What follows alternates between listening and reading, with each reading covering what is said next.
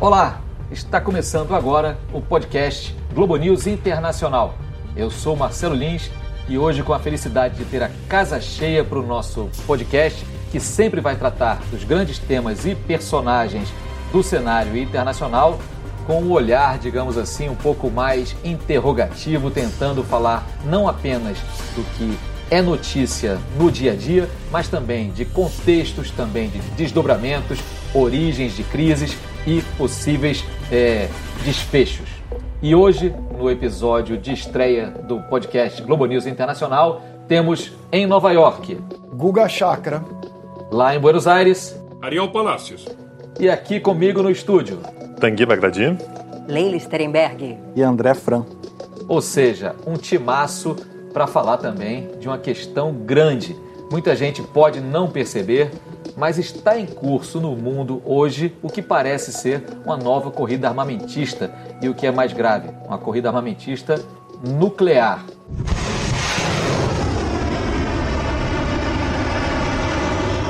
Their arsenals are getting bigger and stronger, and we're getting bigger and stronger in every way. Meu caro Guga Chakra, que ações do governo americano nos últimos tempos podem alimentar temores de que esteja de fato em curso uma nova corrida armamentista nuclear. Oi, Lins. Primeiro a gente tem que saber quais países têm armamentos nucleares. Os Estados Unidos, a Rússia, a China, a França, o Reino Unido, o Paquistão, a Índia, Israel e a Coreia do Norte. E qual que é o movimento que existe há décadas para tentar impedir a proliferação nuclear? Em primeiro lugar, tem o Tratado de Não Proliferação Nuclear, do qual, do qual os signatários se comprometem a não desenvolver armamentos nucleares, e os Estados Unidos, Rússia, China, França e Reino Unido também se comprometem a, no longo prazo, buscar um desarmamento. E você tem aqueles países que não são signatários, que insisto, Paquistão, Índia, Israel e Coreia do Norte. Dito isso, você tem, no âmbito dos Estados Unidos, um acordo com a Rússia para evitar a proliferação entre os dois lados, que são as duas maiores potências nucleares. E o grande acordo nesse sentido, atualmente em vigência, é o New START, que vem dos STARTs que foram inicialmente assinados durante o período do Reagan com Gorbachev, foram sendo renovados pela última vez do, com, do, durante o governo Obama em 2011. Mas esse acordo vi, vai vencer em 2021. Especula-se que o governo Trump pretenda abandonar o New START e não renovar com o Putin. E sobraria espaço, claro, para os dois lados, tanto a Rússia quanto para os Estados Unidos, voltarem a incrementar seu arsenal.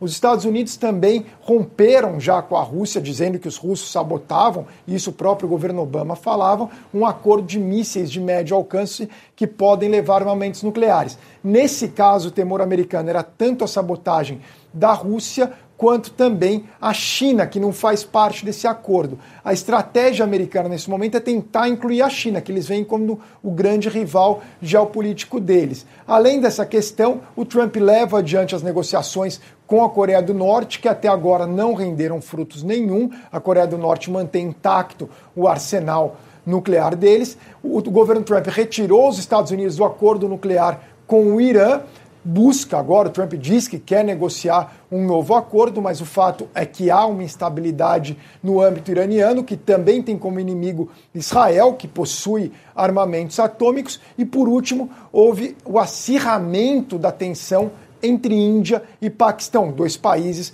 com armamentos nucleares, mas que agora voltou a tensão na região da Caxemira, o que aumenta o risco de um conflito armado de dois países com armas atômicas, mas sempre lembrando que nunca teve guerra entre dois países que tenham armas atômicas, e para muitos isso é a teoria da mútua dissuasão adquirida, que países com armas atômicas evitam se atacar. Vamos ver se continuará assim no futuro, Lins.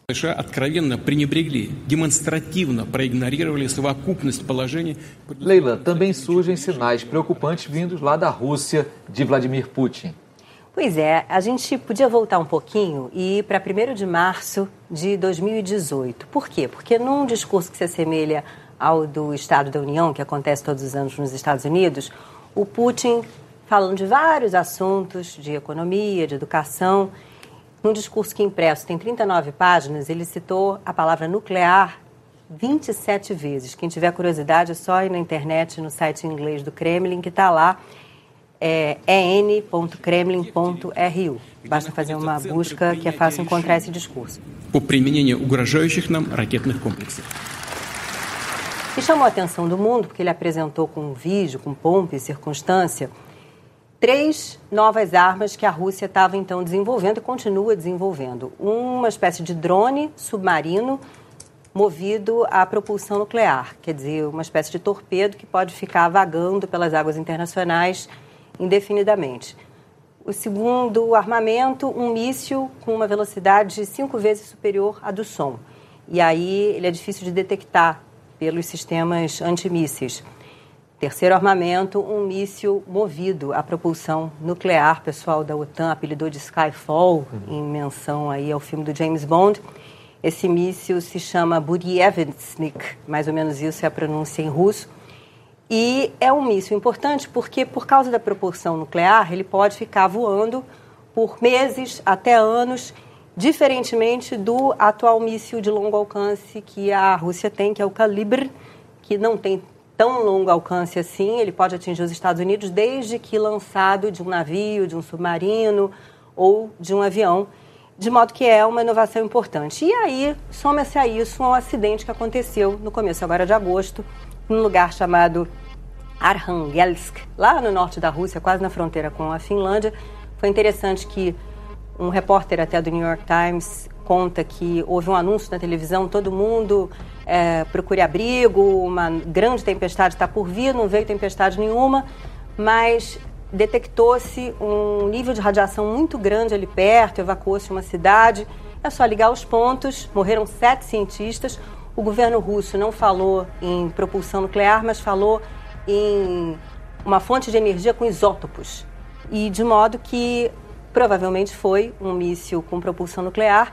Ninguém sabe ainda se o fracasso nessa experiência, nesse teste, vai deter o programa do Putin, mas o, o, mais provável é que não, que tudo indica, porque existe o desejo do Putin, como a gente sabe, de restabelecer um arsenal nuclear aí dos tempos né, da, da União Soviética, aquela grandiosidade e tal.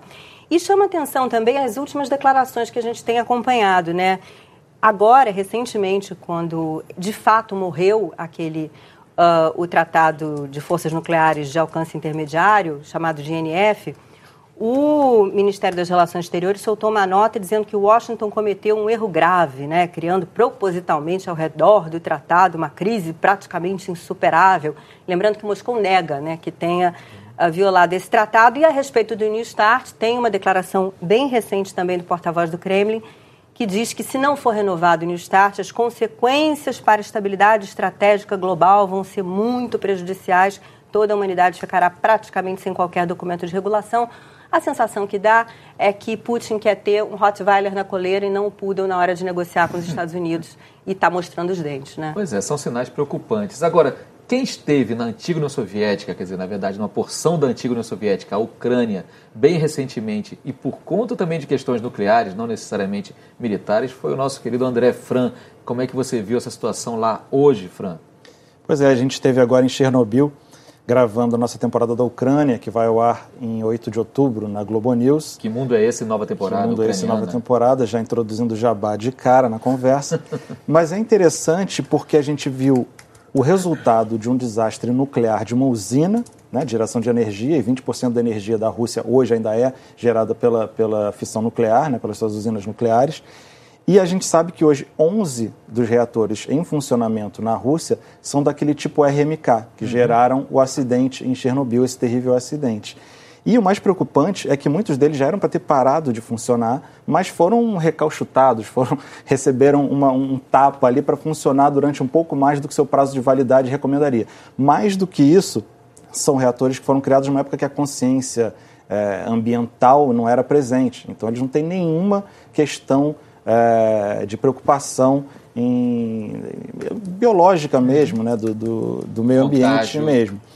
E outra pergunta que muita gente se faz é por que, que o aparato militar da Rússia apresenta tantas falhas. Né? Volta e meia a gente vê um acidente com um submarino ou com aparato de mísseis e relaciona um pouco com essa questão da, de Chernobyl também. Dois grandes coisas que ficaram marcadas foi, um, como é que eles usavam coisas datadas para efeitos de, de economia, que eram coisas que não estavam com a validade tão em dia assim e acabavam apresentando problemas.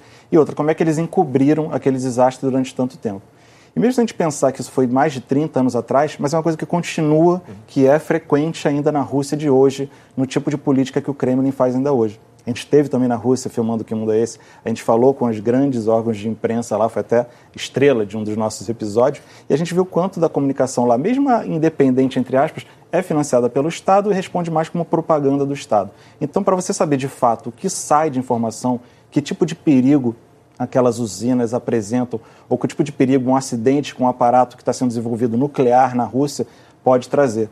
Para fechar, eu chamo só uma, uma, uma historinha que acho que ilustra um pouco esses dois aspectos, que foi a usina de Mayak, em 2017. Pouca gente até sabe dessa história, ouviu falar em Mayak, mas cientistas europeus detectaram na Suécia, França, vazamento de certo nível de radiação e falaram: oh, isso está vindo dos Montes Urais, onde tem a usina Mayak da Rússia a primeira reação do Kremlin foi: não, tem nada disso, está perfeita, a ordem está funcionando muito bem. Depois os cientistas conseguiram provar cientificamente: não, realmente teve um problema na usina de Mayak, aqui comprovado. Aí sim, Putin que falar: ah, não, foi uma coisa de menor escala, de menor dano, a gente consegue controlar.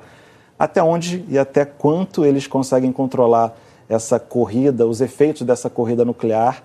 É, a gente fica aí, coloca na mesa para debate. Não, e o misterioso acidente lá no norte, pertinho da fronteira com a Finlândia, agora recentemente, realimenta todos os temores de que, de fato, o controle sobre toda a estrutura nuclear da Rússia, especificamente sobre o arsenal militar nuclear da Rússia, também seja mais frouxo do que é, deveria indicar as boas práticas do setor. Agora, meu caro Tanguy, houve um momento em que o Brasil também alimentou sonhos de ser uma potência nuclear, de se fazer respeitar através da força das armas nucleares? É, eu não posso afirmar isso, não posso ser eliminado. Assim, isso não é exatamente uma informação aberta, né, que todo mundo sabe e tal, mas há uma séria desconfiança. A primeira coisa que é importante a gente levar em consideração é que o Brasil não é exatamente um novato na área nuclear. Né? O Brasil, por exemplo, durante o período ali do é, Projeto Manhattan, né, que vai de 39 a 45 e que dá origem às bombas nucleares norte-americanas que são usadas durante a Segunda Guerra Mundial, o Brasil foi um dos grandes fornecedores de urânio. O Brasil tem reservas importantes de urânio. Logo após a Segunda Guerra Mundial, o que o Brasil vai fazer é tentar barganhar. Olha, forneço urânio para os Estados Unidos, mas eu quero tecnologia de volta.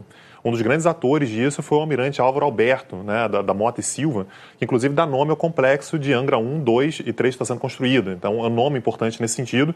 O Brasil, portanto, pressionou bastante os Estados Unidos para conseguir tecnologia.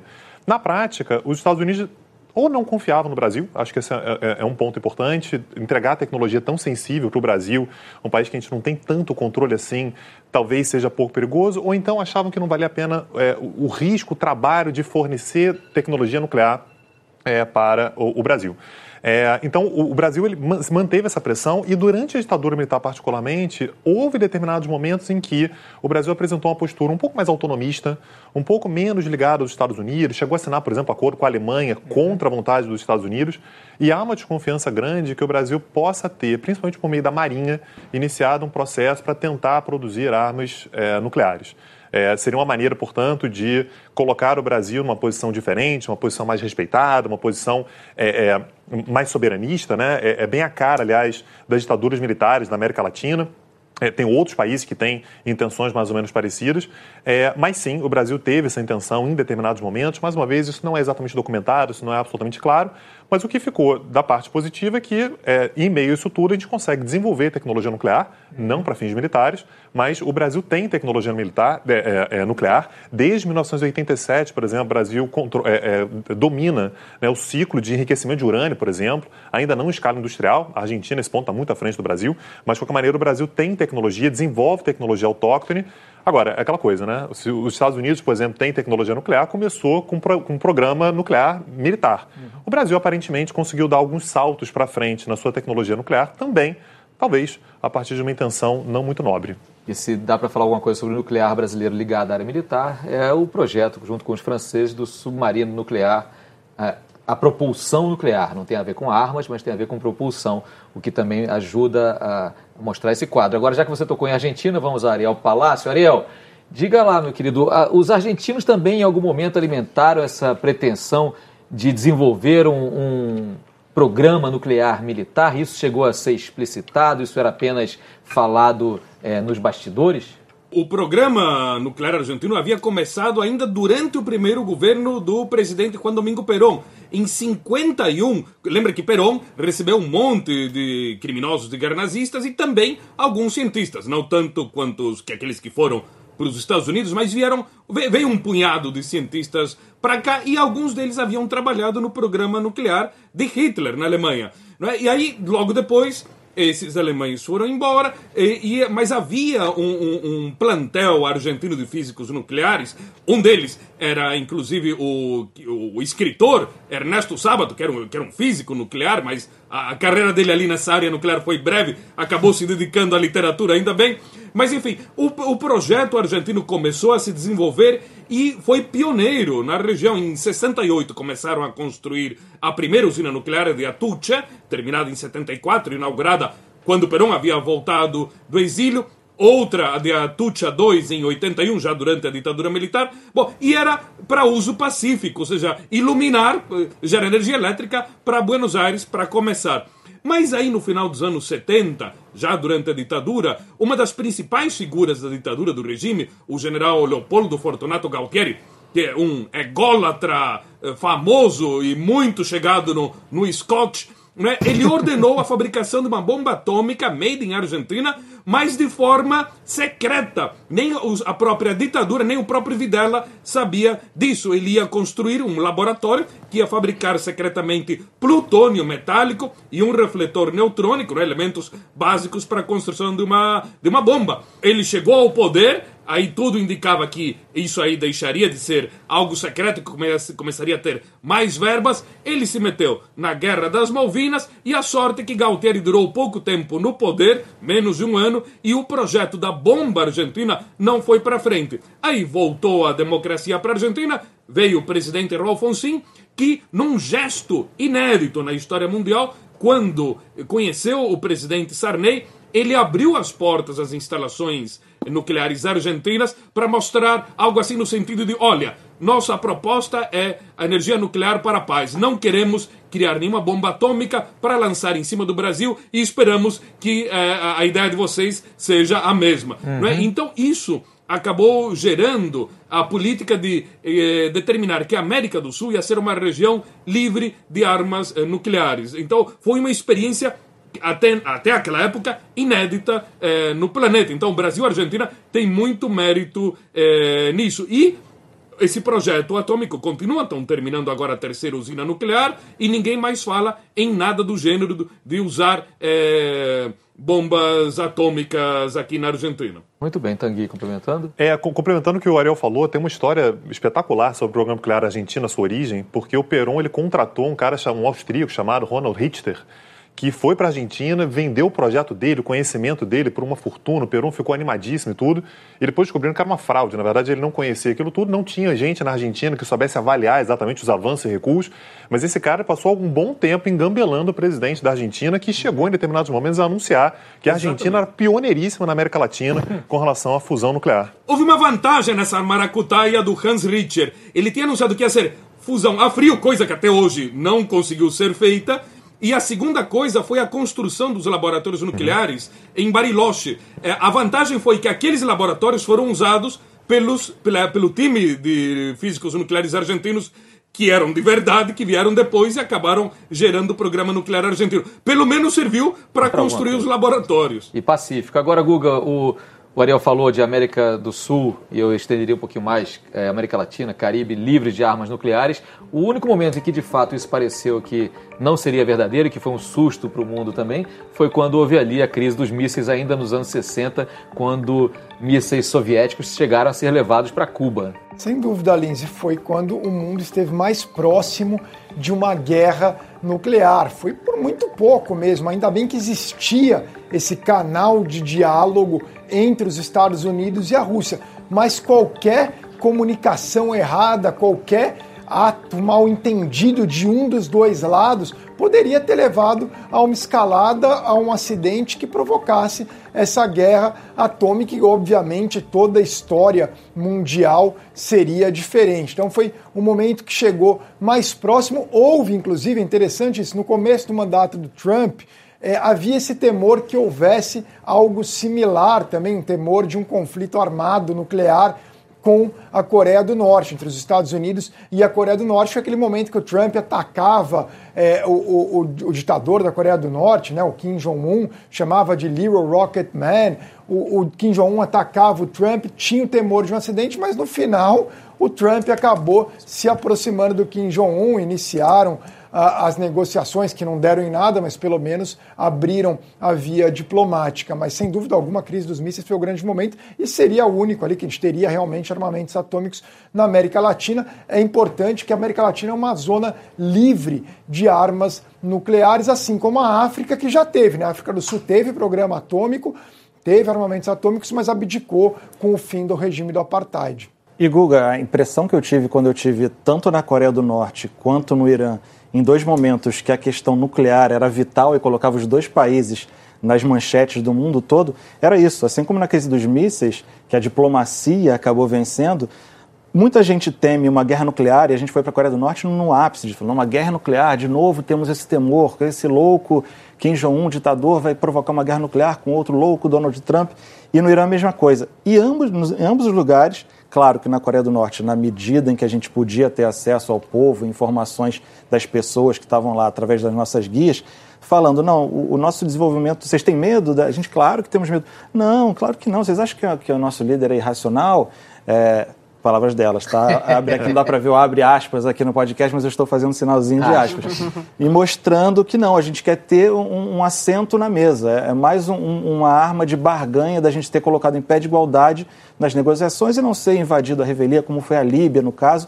E aí fazer uma referência ao Irã, que a gente falou logo depois o Irã, que acabou fazendo um acordo e depois mudou de presidente, rasgaram o acordo, voltaram atrás, sofreram um bando de sanções e estão hoje na situação que estão. E lá no Irã falavam exatamente isso. Pô, a gente tentou a via diplomática, a via moderada e acaba que agora a revelia rasgaram um contrato e os extremos de ambos os lados estão ganhando força em base nessa, nessa discussão nuclear. Pois é, o chato é que a história mostra que, de fato, aqueles países que conseguiram dominar a tecnologia militar nuclear acabam sendo mais ouvidos mesmo. Sim. Leila. Pois é, queria fazer um adendo que tem um país que também não assina, não assinou o TNP porque não existia na época, né, que é o Sudão do Sul. Então, ao lado de Índia, Paquistão, Israel, Coreia do Norte, que saiu, tem Sudão do Sul também nessa lista. O Brasil aderiu a esse tratado de não proliferação de armas nucleares tardiamente, aliás, e é visto como um gesto elegante da diplomacia brasileira o fato de ter assinado, ter aderido e ter tecnologia para enriquecer urânio, quer dizer, para fazer combustível nuclear que a gente faz em Resende. A gente tem uma grande estrutura aí, é, tem a Nuclep, que uhum. faz reatores, a gente uh, teve recentemente lá em, em, na obra de Angra 3, a gente está fazendo um Sem Fronteiras sobre o que, que vai acontecer com o programa nuclear brasileiro. E muita gente argumenta que o ProSub, que é o programa submarino a propulsão nuclear, ele tem que andar junto com a geração de energia. E muita gente defende a geração, a geração de energia nuclear até em usinas pequenas no Nordeste, porque é uma energia confiável, não é como a eólica, que é intermitente.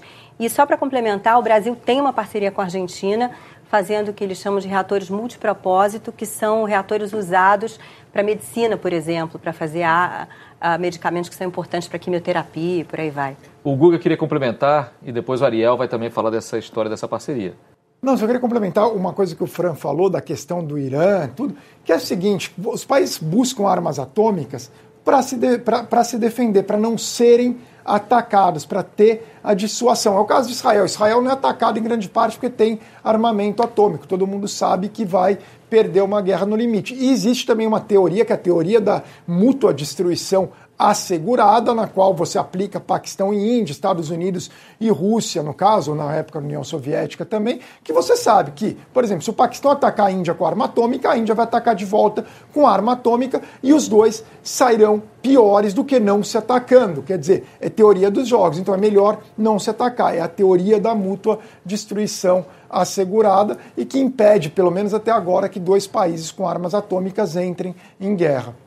Sim, uh, na visita que houve recentemente do presidente Bolsonaro à Argentina, em fins de maio, início de junho, e depois em outras visitas eh, bilaterais, eh, voltou-se a discutir um assunto que havia ficado bastante engavetado, que é o que a Leila citou, não é de cooperação nuclear. Voltou a, a se falar nesse aspecto, inclu, o, o lado brasileiro destacando que, já que os argentinos têm uma grande experiência em pequenos reatores nucleares, a Argentina nas últimas três décadas vendeu reatores para a Argélia, para a Austrália, para o Egito e algum outro país que agora não lembro, o Brasil conta com urânio, algo que a Argentina tem muito pouco. Então, é, tá, essas conversas estão sendo bastante intensas e eu diria até que uma das áreas onde mais os dois lados estão avançando nessas negociações bilaterais.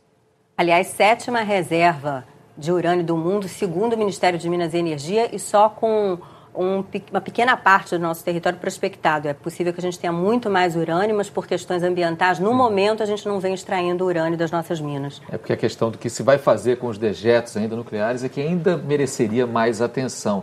Agora, Tanguy, no momento em que o mundo vê esses discursos ultranacionalistas, muitas vezes é, ganhando força na Europa, aqui mesmo na América Latina, em outras partes do mundo, na Ásia também, é o tipo do momento também que é propício para a volta dessa ideia de países grandes, fortes, fortes e nucleares. É, o, momento, na verdade, é de uma elevação da tensão. Né? A gente falou agora há pouco sobre a crise dos mísseis, né? em, em, em 1962.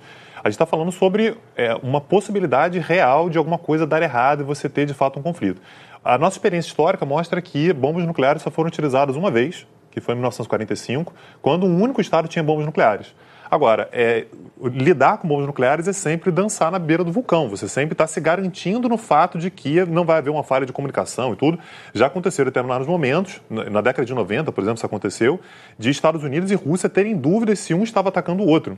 E o tempo de reação tem que ser muito veloz. Então, se alguém, se, por exemplo, os Estados Unidos acham que a Rússia está atacando, eles têm que atacar antes de ter a confirmação. Então, como o Google estava falando, é uma questão de teoria dos jogos e com essa elevação do nível de tensão que a gente tem agora, todo mundo tende a recorrer a bombas nucleares para se sentir mais seguro, o que eleva demais o nível de o risco que a gente vive. Muito embora ninguém na prática utilize, isso só funciona enquanto funciona. Tem um momento que pode deixar de funcionar.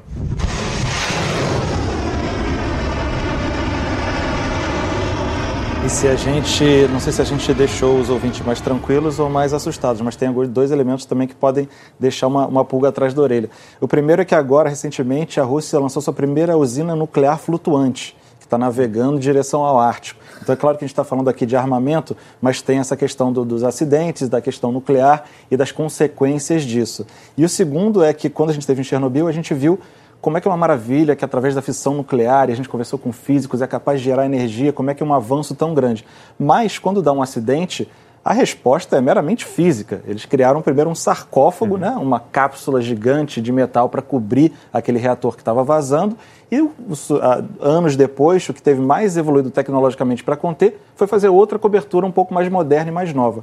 Ou seja, para conter ainda não é tão seguro assim. Sem dúvida. Agora, Guga, será que você tem alguma informação para nos dar do lado, digamos, um pouco mais luminoso dessa questão? Eu fico pensando que enquanto os nacionalismos vão se fortalecendo e com eles o discurso armamentista, muitas vezes voltado para o nuclear, também se fortalece no mundo uma preocupação com o meio ambiente, com a sustentabilidade e com o futuro mesmo. Quem sabe não caberá às novas gerações, do mesmo jeito que foi feito a partir principalmente dos anos 70, a partir da Europa também, uma discussão muito séria em relação à energia nuclear em si, talvez isso resvale também para rediscutir com o complexo industrial militar americano, por exemplo, com os defensores dessas teorias de que é preciso se armar para se defender, talvez a força de uma nova geração mais consciente ambientalmente ajude a frear um pouco os ímpetos mais loucos e militaristas. Exato, Luiz, mas até imaginava-se que havia chegado essa geração ali, quando o governo Obama negociou com o Irã, fez o New Start é, com a Rússia, quer dizer, imaginavam que estava diminuindo o Irã, abdicando do programa nuclear, fazendo um acordo com as grandes potências, e, enfim, imaginou que chegaria aquilo, mas a coisa é cíclica, de repente chega ao poder uma outra pessoa nos Estados Unidos, no caso Trump, e daí ele sai do acordo nuclear com o Irã. And we will never negotiate away our right to do this. o Putin se fortalece ainda mais na Rússia, quer dizer, começa a ver toda essa questão. De repente a linha dura volta ao poder no Irã, então eu acho que é esse problema cíclico, mas muita gente imaginou que a gente houvesse chegado é, pouquíssimo tempo atrás, né, quatro, cinco anos atrás, quando os Estados Unidos fez o acordo com o Irã. Sem dúvida. Agora, sempre bom levar também em conta a questão de que um programa nuclear é muito caro, movimenta muito dinheiro. É preciso, por isso que muitas vezes acontece dentro de ditaduras, as ditaduras não estão presas a razões econômicas de orçamento ali, e muitas vezes acontece num país como os Estados Unidos, onde o complexo industrial militar ele é muito poderoso. É necessário também falar de dinheiro para tentar mexer nessa equação. E é por isso que muitas usinas nucleares nos Estados Unidos estão fechando e o Trump está declaradamente investindo nas usinas de carvão, que é muito pior para o meio ambiente. Né? Agora tem aquelas ironias, né? Porque é uma energia e aí são duas coisas diferentes. Uma coisa é a energia nuclear usada de forma bélica, outra coisa é a energia nuclear para a geração de, da luz que a gente acende na, no interruptor e da qual a gente precisa. É uma energia limpa, né? gera uhum. muito pouco carbono. O problema é quando você tem um acidente. E a França, por exemplo, é um país usuário quanto mais de energia nuclear e abastece inclusive a Alemanha, que resolveu abrir mão de suas usinas depois do acidente ali de Fukushima, mas compra energia da França. É, e quando a gente fala sobre a questão é, econômica, é, recentemente teve um acordo que o Google já falou algumas vezes aqui, que foi o START, né? Aí o pessoal fala assim, ah, o START, Estados Unidos e Rússia estão avançando no sentido de diminuir o seu arsenal nuclear. Uma parte disso também é econômico pelo fato de que não interessa se você tem mil bombas nucleares, se você tem uma, você continua tendo uma capacidade de fazer um dano enorme, só que administrar uma quantidade muito grande de bombas nucleares é caríssimo. Então, quando você diminui a quantidade de ogivas nucleares, você economiza também. Exatamente. Meu caro Tanguy, a gente está se encaminhando para o final do nosso programa. Eu queria fazer uma rodada rapidíssima com vocês sobre uma boa notícia que cada um de vocês gostaria de poder dar sobre os processos ligados à energia nuclear e seu uso no mundo de hoje. Meu caro Ariel Palácios, o que você gostaria de ver de nuclear para o bem? Eu acho que a fusão a frio é, é uma das coisas que geraria, não, não geraria aqueles problemas é, que a fusão normal geraria. Isso seria uma boa notícia, até porque, segundo os teóricos, é, você precisaria de reatores muito menores. Algo no estilo como usava o DeLorean do, do Doc Brown. de volta para o futuro. De volta para o futuro. Guga Chakra, o seu cenário mais positivo? Mais positivo seria mais avanço na segurança da questão da energia nuclear e que mais países pudessem usar para se tratar de uma energia limpa. E eu acho que esse avanço pode, vai acabar inevitavelmente chegando. Fran, você que esteve ali por perto há pouquíssimo tempo. E eu tive em algumas COP também, nas conferências do clima da ONU, que geralmente tem muita promessa e pouca coisa efetiva sendo feita. Eu espero que sendo mais prático, que de repente na próxima, que vai ser no Chile, seria no Brasil, mas tem algumas decisões mais efetivas, que os signatários façam valer ali a, a ecologia acima de tudo. Tanguy, para afastar esse medo?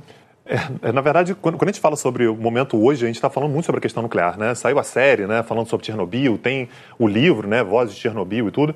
Isso eu acho que acaba dando um pouco mais de consciência. Que mundo é esse? O que mundo é esse, claro, mas era o meu próximo comentário, meu próximo comentário. Mas dando uma consciência um pouco maior sobre o que, que é a questão nuclear. É uma questão invisível, né? A gente não consegue materializar a partir do momento que acho que a população civil, a sociedade civil consegue vislumbrar um pouco mais o que, que é quais são os riscos e quais são os benefícios, a gente tende a tratar com isso com um pouco mais de cuidado. E para você, Leila? Pois é, tem uma efeméride agora também, né? Que é o primeiro teste atômico da União Soviética, lá no fim de agosto de 49, está fazendo 70 anos afinal. Então, a gente tem vários motivos para estar discutindo energia nuclear, e eu acho que um deles é essa questão o mundo se pergunta, vale a pena, não vale a pena? Eu acho que a gente tem que ter mudança de regime nos Estados Unidos e na Rússia atualmente para que essa, essa corrida aí uh, dê um, bote o pé no freio, o New Start seja renovado, porque na verdade é o mecanismo que se tem hoje em dia de segurar aí o aumento de arsenal dos dois lados. E do ponto de vista energético, aí acho que a gente gostaria de uma energia nuclear que não provocasse acidente, nem né? não matasse gente na eventualidade, mas isso é difícil. Pois é, quem sabe um pouco mais de bom senso para construir novos consensos. A gente vai estar de olho aqui nessas questões todas e em muitas outras. E você já sabe que toda sexta-feira tem episódio inédito do podcast Globo News Internacional, com essa turma toda que fez esse programa de estreia, mas também outros convidados discutindo questões, personagens, contextos, histórias e perspectivas. Eu queria agradecer também ao trabalho incansável do Alexandre Roldão e também do Francisco Policarpo na edição, de todo mundo que ajudou, a vocês todos que participaram e você que está nos escutando. Próxima sexta-feira, mais um episódio inédito do podcast Globo News Internacional. Até lá, muito obrigado.